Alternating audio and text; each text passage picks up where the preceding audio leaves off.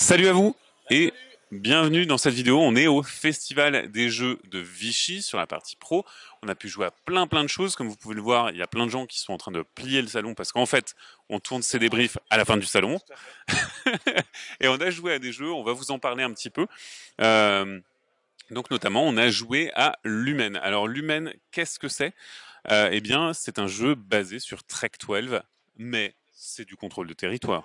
Ouais, c'est un truc un peu euh, un peu improbable en fait, où on est vraiment sur un jeu d'affrontement sur lequel on va avoir un territoire, sur lequel on va placer nos troupes qui vont s'affronter. Il va falloir avoir des majorités. Nos troupes, elles ont des effets qu'on peut déclencher pour tuer les autres, pour repousser les autres. Il y en a qui sont plus ou moins costauds, on a des majorités, machin. Bon, mais la mécanique derrière, pour activer tout ça, c'est vraiment ce qu'on vient de dire, la mécanique de Trek 12. C'est-à-dire qu'à chaque tour, on va lancer un dé 2D, pardon, et que ces dés, ben, on va faire soit euh, la somme, soit la soustraction, soit la plus faible, enfin, exactement comme dans euh, Trek 12.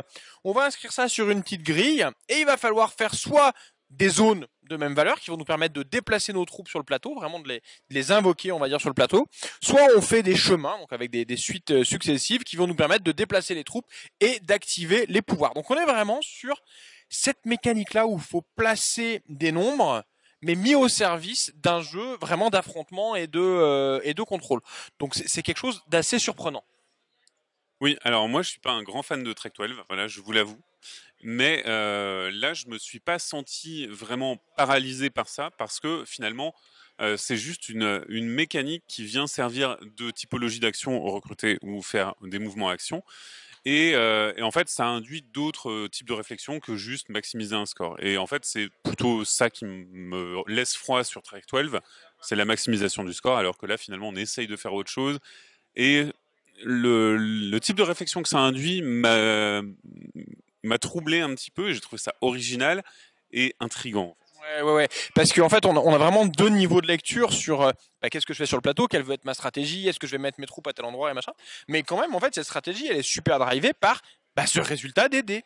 Si jamais à un moment euh, j'ai pas le bon résultat, euh, et ben ma stratégie, elle va, euh, elle va complètement, complètement à l'eau. Donc on, parle de Track mais on est sur un jeu qui est quand même vraiment gamer, qui est pour deux, qui est pour 45 minutes.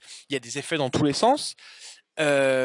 Et, et, et c'est vraiment un jeu qui, qui pardonne pas beaucoup non plus. C'est-à-dire qu'il y a un, un système d'initiative où l'initiative elle, elle, elle, alterne quand on est euh, quand, quand, tout va bien, mais il y a un territoire sur le contrôle. C'est nous qui prenons l'initiative tous les tous les tours. Alors pourquoi c'est intéressant? C'est parce que quand on jette les dés, souvent on fait la somme, la soustraction, machin. Mais si jamais il y a une équipe qui choisit quelque chose, ben, l'autre équipe ne peut pas choisir la même chose. Et donc quand on n'a pas l'initiative, eh ben c'est beaucoup plus difficile pour euh, pour ce qui se passe euh, ce qui se passe derrière.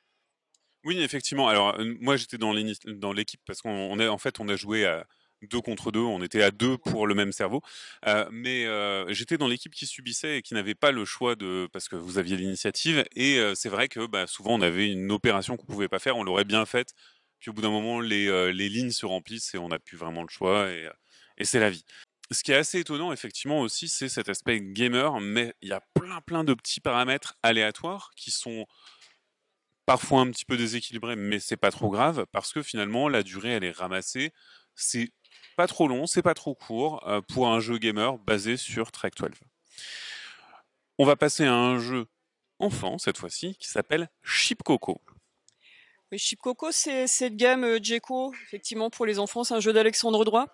Euh, qui on a on joue euh, de 2 à 4 joueurs, c'est on joue chacun un animal. Euh, les animaux sont sur un damier euh, sur les bords du plateau et on va aller, comme le nom l'indique, aller attraper des cocos. Euh, avec des, enfin, il y a des tuiles à aller attraper avec une, deux, trois cocos euh, qui vont être le score de fin de partie. Et aussi aller manger les autres joueurs, aller attraper les tuiles comme le, au déplacement du jeu de dames, quand on saute par-dessus, on mange euh, la, le jeton adverse et ça va nous rapporter aussi des points de victoire.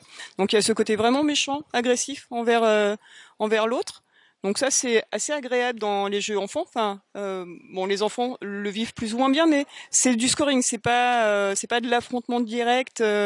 Euh, je t'ai tué et là ça va juste rapporter des points avec les cocos. Donc il y a moyen de se rattraper. C'est vraiment agréable à jouer avec euh, ce fonctionnement de base qu'on connaît qui est le jeu de dames. et ensuite à aller faire ben, attraper le plus de tuiles. évidemment, on peut sauter par-dessus. Il y a certaines tuiles qui nous permettent de, de rebondir et du coup essayer de programmer un petit peu son déplacement pour aller faire le meilleur coup possible. Voilà pour ce petit jeu abstrait enfant-famille. On va passer au jeu suivant. Et le jeu suivant, c'est Looking at the Stars. Ouais, alors moi j'ai eu un salon qui était assez court, je suis resté qu'aujourd'hui, mais quand même j'ai eu mon petit coup de cœur du salon, et c'est celui dont je vais vous parler maintenant. Donc Looking at the Stars, c'est un draw and write, sauf que vous allez dessiner des constellations, vous êtes en train de regarder les étoiles et vous allez dessiner tout simplement des constellations. À chaque tour, on tire une carte qui va représenter un petit motif. Alors euh, c'est des, des, traits hein, qui, sont, euh, qui sont représentés, et donc on va dessiner ces traits sur notre, euh, sur notre plateau, et en fonction de comment on les dessine, eh ben, on va créer des formes. Ces formes, ben, ça sera des constellations puisqu'on va relier en réalité des étoiles, euh, des étoiles en elles, et en fonction des constellations qu'on a fait, on va marquer plus ou moins de points. Alors il y a un petit système avec des planètes, il faut mettre les constellations autour. On va avoir des étoiles filantes qui vont bah, pas faire partie des constellations, qui vont nous bloquer. Il y a le soleil qui apparaît, ce qui fait qu'il y a des, endroits où on pourra plus dessiner. Et en fait, le jeu est, euh, est vraiment très très simple. On a compris tout de suite de quoi il s'agissait. On est sur un super travail d'édition. Enfin, c'est bon mix, on a l'habitude. C'est beau. Voilà, faut être clair, c'est vraiment super chouette. Ils ont fait ce choix euh, qui est pas évident à mon avis en termes de, fonctionnement, qui est que bah, notre plateau il est noir et donc on écrit en blanc parce que les constellations elles sont c'est la nuit donc euh, on les on les représente en, fond blanc. Donc tout de suite c'est super satisfaisant, on fait ses dessins, on est vraiment en train de regarder les étoiles, chaque plateau est unique et il y a une il y a, y a, un côté poétique où on, on, est différents peuples qui regardent les étoiles à différents moments et donc qui les voyons euh, qui les voyons pas pareil. Euh, c'est vraiment très simple, c'est vraiment très plaisant. Il y a un, système de scoring qui est pas prise de tête, mais on a gagné, on a perdu, on s'en fout un peu en fait.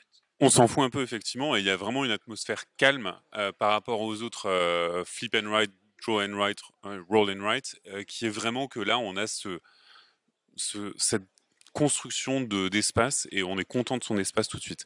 Alors Écoutez bien ça parce que Thomas, il est super satisfait de ce jeu. Vous voyez qu'il est enthousiaste. Il déteste les machins and write. Vraiment.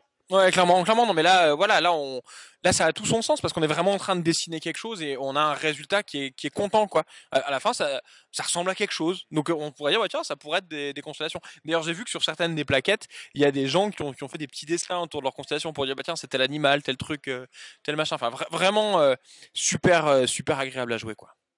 Merci Thomas. Moi, j'ai bien apprécié aussi. Nathalie, qu'est-ce que tu en as pensé?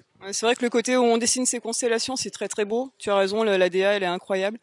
Moi, j'aurais apprécié une petite tête de jeu qui, rappelle les, les, formes qu'on peut dessiner parce que si on a un peu du mal à avoir euh, la spatialisation, on va prendre euh, la plaquette qui sert à tout le monde, la, petite, euh, la petite carte, la prendre devant soi, la tourner et du coup les autres joueurs ne peuvent plus bah, construire leur leurs traits et bah, ça enraye un petit peu la partie. Donc juste une toute petite tête de jeu qui rappelle ce qu'on peut faire. Enfin, les différents types de, tuiles, ça aurait été bien. Euh, c'est vrai effectivement que ce que j'ai pas dit, c'est que les tuiles, effectivement, les, les, motifs, on peut les tourner, mais on peut pas faire des symétries par rapport aux autres jeux d'habitude. Et donc en fait, effectivement, même avec une bonne vision dans les phases, l'espace, des fois on se dit ah merde, tiens en fait c'est pas le c'est pas le bon sens. Je suis d'accord. Il y a ce petit bémol. Mais en tout cas, c'est effectivement très satisfaisant. Moi aussi, j'ai bien apprécié cette expérience qui est calme, euh, où on n'est pas en train de chercher du point, on est en train de, chercher à créer son espace plutôt que... Et donc, euh, on, trouve un sens du jeu un petit peu différent. Nathalie, tu as joué au jeu euh, qui a le titre le plus drôle des jeux auxquels on a joué sur le salon, qui est Chiche ou Pois Chiche. Et c'était quoi? Même peut-être le plus drôle de l'année? Peut-être, peut-être. Chiche chiche, c'est un jeu de questions qu'on va jouer en équipe. Euh, on va avoir en main six cartes dans des thèmes complètement différents le sport, le voyage, euh, culture G, musique, euh, grand écran, tout ça. Et à son tour, on lance un dé qui va nous dire si on double les scores à ce moment-là ou si on peut faire, faire d'autres petites actions de ce type-là, qui vont faire un petit piment dans la partie parce qu'à chaque manche, il va se passer quelque chose de différent. Et euh, on choisit une carte qu'on va proposer à son coéquipier. On lui dit le thème et lui va dire chiche ou s'il il se sent de répondre directement à la question qui sera posée sur le thème, enfin il connaît que le thème, il connaît pas encore la question. Euh, s'il dit pois chiche, il aura un choix parmi quatre réponses possibles. Bien sûr, il y aura moins de points à gagner s'il dit pois chiche, mais s'il a la bonne réponse, on gagne quand même des points. Donc il y a une modulation un petit peu à la TTMC où si on n'est pas hyper compétent dans le sujet, on a la possibilité de d'avoir un gain moindre, mais aussi un enjeu moindre sur, sur la réponse à la question. Oui, et on a aussi sa main au départ, en fait. On va pas piocher au hasard. Donc on sait au fur et à mesure que ça va devenir de plus en plus difficile parce qu'on va, si on connaît un petit peu son coéquipier, on sait que les questions géographie ça va être un peu compliqué pour lui.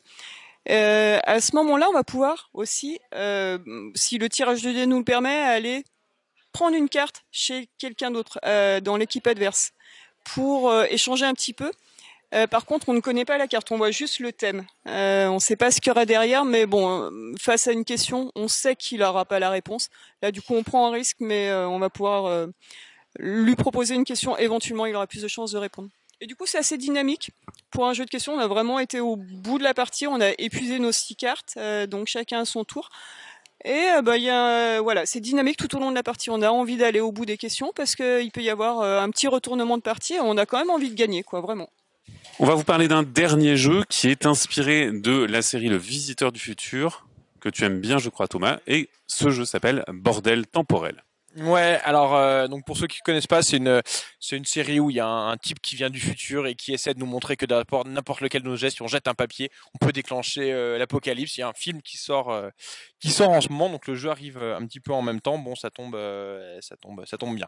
Alors c'est un jeu qui, c'est pas un jeu en fait, c'est deux jeux dans la même boîte qui va utiliser le même matériel. Donc il y a une version coopérative quand on est moins de 4, donc ce qui était notre cas, et une version à plus nombreux qui va se jouer en équipe quand on est plus nombreux. Donc nous on a pu jouer que vraiment la première version. Il faut vraiment avoir en tête que là on n'est pas sur on n'est pas sur des modes de jeu, on est sur deux jeux qui sont différents. Euh, c'est-à-dire que nous, euh, les cartes qu'on a utilisées, en fait, on a utilisé euh, toutes les cartes, si vous voulez, il y a des illustrations et des effets, et il y a des symboles en haut. Et en fait, nous, on a utilisé que les symboles. Les effets, pas, vu, euh, du tout. Euh, donc c'était un espèce de jeu où à chaque tour le méchant fait retourner des cartes, qui lui fait une action parmi euh, parmi trois en fonction de la carte qui est retournée. Nous on choisit chacun une carte de notre main, on joue et pareil en fonction des symboles on joue une action. je crois qu'on peut le dire, on n'a pas aimé vraiment, on n'a pas, j'ai pas vu vraiment quel était le choix que j'avais à faire, quel était l'intérêt exactement. On est censé euh, collectionner un petit peu la, la, la, monnaie du jeu. Et euh, ouais, vraiment, il y avait, y avait pas de tension, il y avait pas de, pas de choix, pas de, pas, grand chose quoi. Vraiment, c'est, c'est, moi, je suis, passé vraiment, vraiment à côté de ce jeu-là quoi. En fait, moi, j'en ressors avec. Euh, alors, on a joué à deux tous les deux, et euh, je me suis vraiment dit qu'il y avait des meilleurs coups à faire, et qu'en fait. Euh, suivant notre main, bah, on essayait de faire le meilleur coup et puis tout simplement enchaîner le meilleur coup jusqu'à la fin de la partie. Mais effectivement, il y avait, peu de tensions, peu d'événements, alors que par exemple dans un jeu coopératif à la pandémie, il y a plein de choses localement qui viennent te faire changer tes plans. Là, il y a, il y a des trucs, mais c'est pas assez. Euh, par contre, on n'a pas joué au jeu euh, de 4 à 8, donc ça c'est un gros gros bémol parce que c'est un jeu vraiment différent avec plein plein de textes sur les cartes euh, et plein d'effets. Donc voilà, on ne parle pas de ce jeu-là, on parle vraiment de la variante coopérative qui effectivement est passé un petit peu à travers nous et au-dessus. Ouais, de, ce que j'en ai compris vraiment l'autre jeu, on, revient sur ces jeux euh, qui ont un petit peu disparu aujourd'hui, où, euh, où on a plein de cartes qui ont toutes des effets, où on est vraiment, euh, on est vraiment drivé par les cartes. Il n'y a pas vraiment, il y a, pas vraiment de, de stratégie. C'est vraiment en fonction des cartes qu'on va avoir, qu'on va, qu'on va jouer. Alors quand on nous a présenté le jeu, on nous a dit ah il n'y a pas besoin de connaître la, la série pour jouer. C'est vrai pour jouer. Je pense que pour apprécié, j'ai un petit peu regardé les effets, j'ai un petit peu regardé ce qui se, ce qui se passait. C'est quand même très très très référencé. Euh, on comprend les effets, mais je pense qu'on passe à côté de l'humour et de, et de ce qui est en train de passer. Donc je pense que ça s'adresse, euh, ça s'adresse aux femmes, aux fans. Euh, mais euh, voilà. Donc encore une fois, c'est un jeu que sur la moitié de, de ce qu'il y a dans cette boîte. Euh, je, je, réserve mon avis évidemment avant d'avoir joué à cette, à cette seconde moitié. Mais si ce qui vous intéresse, c'est la partie coopérative, à mon avis, il y a probablement mieux, mieux ailleurs. Alors moi qui ne connais pas la série, effectivement, je suis complètement passé au travers du thème. Euh, je, voilà, ça m'a pas parlé plus que ça. Et en plus, on regarde que le symbole, on regarde ni l'illustration, ni le texte, ni les effets. Donc voilà, on n'a pas vraiment d'immersion dans le thème. Encore une fois, je pense que la version 4 à 8 est le mode de base de ce jeu. Parce que voilà, on a l'impression qu'il y a plus d'attention de ce côté-là. Et je pense que On est assez d'accord là-dessus. Voilà pour ce débrief. Donc, on vous rappelle qu'on était au Festival des Jeux de Vichy sur la partie pro. On remercie le Festival de Vichy de nous avoir invités et, euh, donc euh, nous avoir permis de tourner toutes ces vidéos. Euh, vous pouvez retrouver des contenus écrits sur le site, sur le festival et bien entendu sur d'autres jeux ou sur notre chaîne YouTube. Et on se dit à bientôt sur ludovox.fr. Ciao